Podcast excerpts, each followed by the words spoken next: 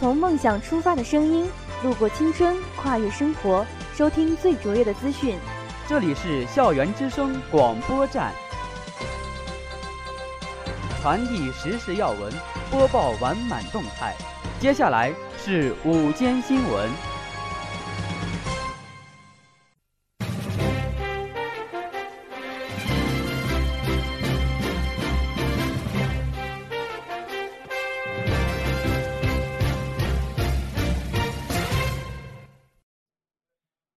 亲爱的老师、同学们，大家好，我是实习播音员任杰，我是实习播音员程莹。今天是二零一五年十月二十日，农历九月初八，星期二。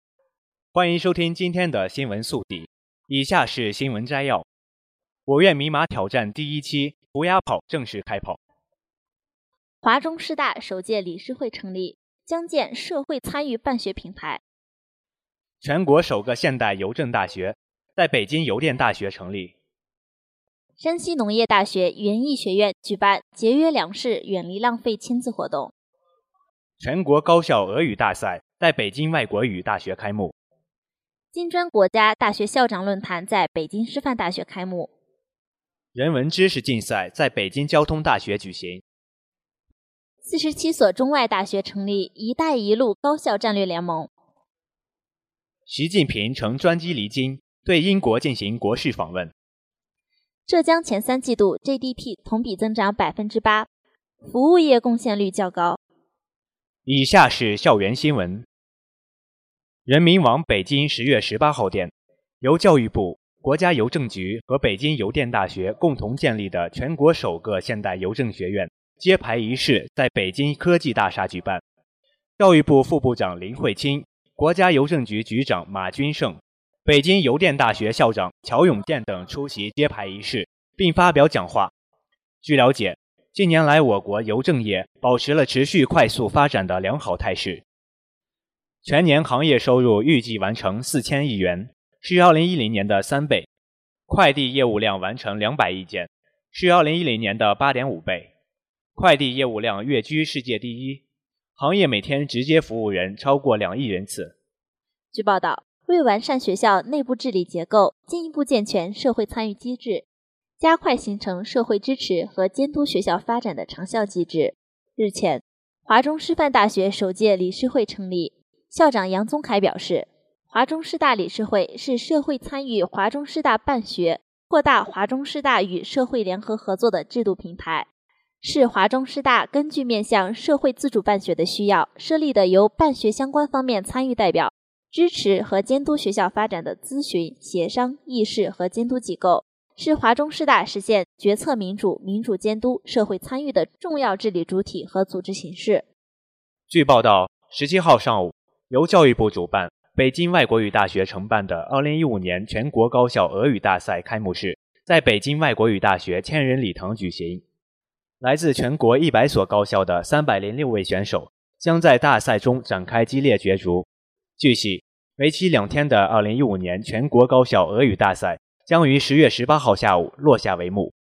大赛分为低年级组、高年级组和研究生组三组同时进行比赛。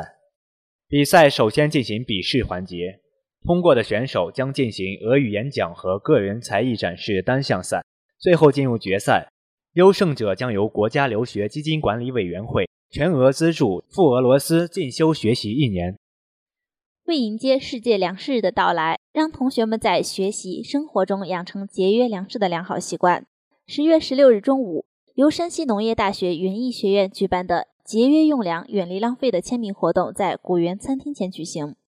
本次活动历时一个小时，大家争先恐后的在横幅上签下自己的名字，纷纷表示今后会节粮爱粮，切实开展光盘行动。本次活动的圆满举行，对于倡导同学们杜绝铺张浪费、厉行勤俭节约具有重要意义。以下是国内新闻。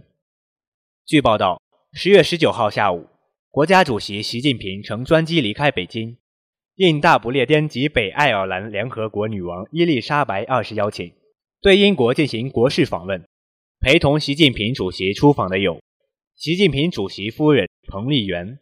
中共中央政治局委员、中央政策研究室主任王沪宁，中共中央政治局委员、中央书记处书记、中央办公厅主任栗战书、国务委员杨洁篪等。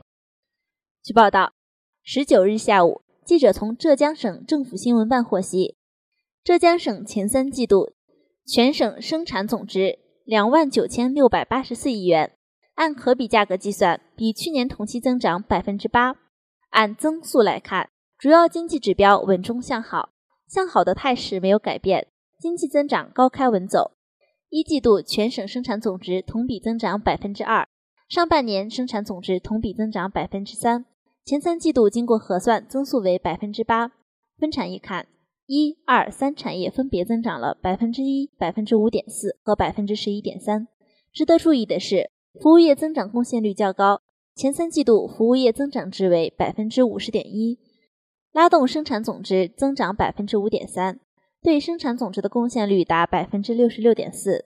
此外，据国家统计局今天刚刚发布的数据，前三季度全国生产总值四十八万七千七百七十四亿元，按可比价格计算，同比增长百分之六点九，六年来首度破七。以下是国际新闻。据台湾中广新闻网十九号报道，一辆载运阿富汗非法移民的汽车。在伊朗中部出车祸，造成二十人死亡，十人受伤。据报道，车祸发生在当地时间十八号晚。警方表示，车祸患难者都是偷渡入境的阿富汗移民，但警方没有说明车祸原因。报道称，伊朗是全球交通安全记录最糟的国家之一。根据统计，伊朗每年有四十多万件车祸，造成将近一点八万人丧生。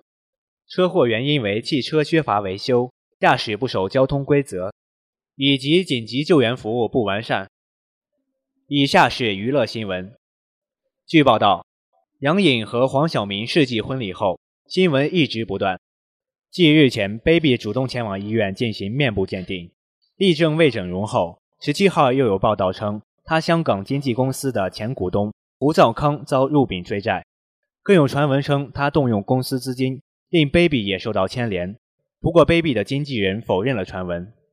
据报道，Baby 的经纪人 Kimi 回应道：“Baby 不知道这个报道，不过他早就辞掉了董事的职务。胡兆康没调动过公司资金，也没人到公司追债，他的私人事从来没有影响公司。”据报道，近日网上有文章称，林志颖带儿子参加一场读书比赛，却遭工作人员以“你的孩子不是真的读书”为由要求退出。引发热议。对此，林志颖委托律师发表声明，表示该文章内容完全失实，涉嫌侵权。文章还称，林志颖得知后虽然非常生气，但也充分理解工作人员所言，让他很有感触。直言应该教育孩子，念书是享受，而不是为了完成任务。对此，林志颖委托律师发表声明称，该文章内容完全失实，已严重误导了广大受众。并涉嫌侵权林志颖先生及 K 米林的合法权益。本律师现代理林志颖先生及 K 米林，敦促各方即刻屏蔽或停止转发上述虚假信息，以免触法。以上就是今天的全部新闻，下面进入音乐时空。本期新闻由李笑言编辑，王潇林策划。感谢大家的收听，我们明天再见。再见。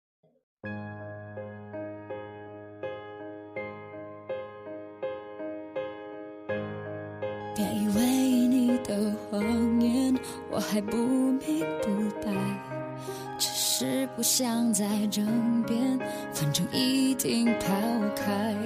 从前最面自己，我是你的最爱，今天不会再计较每一次的崇拜。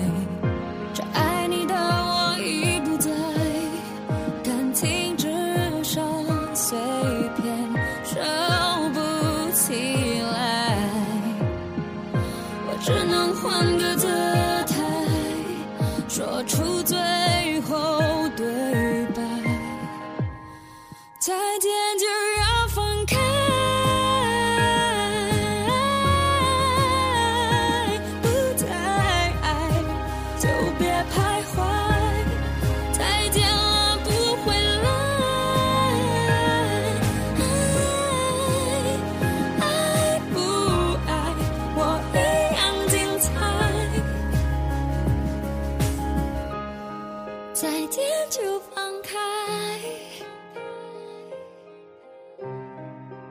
捡不回来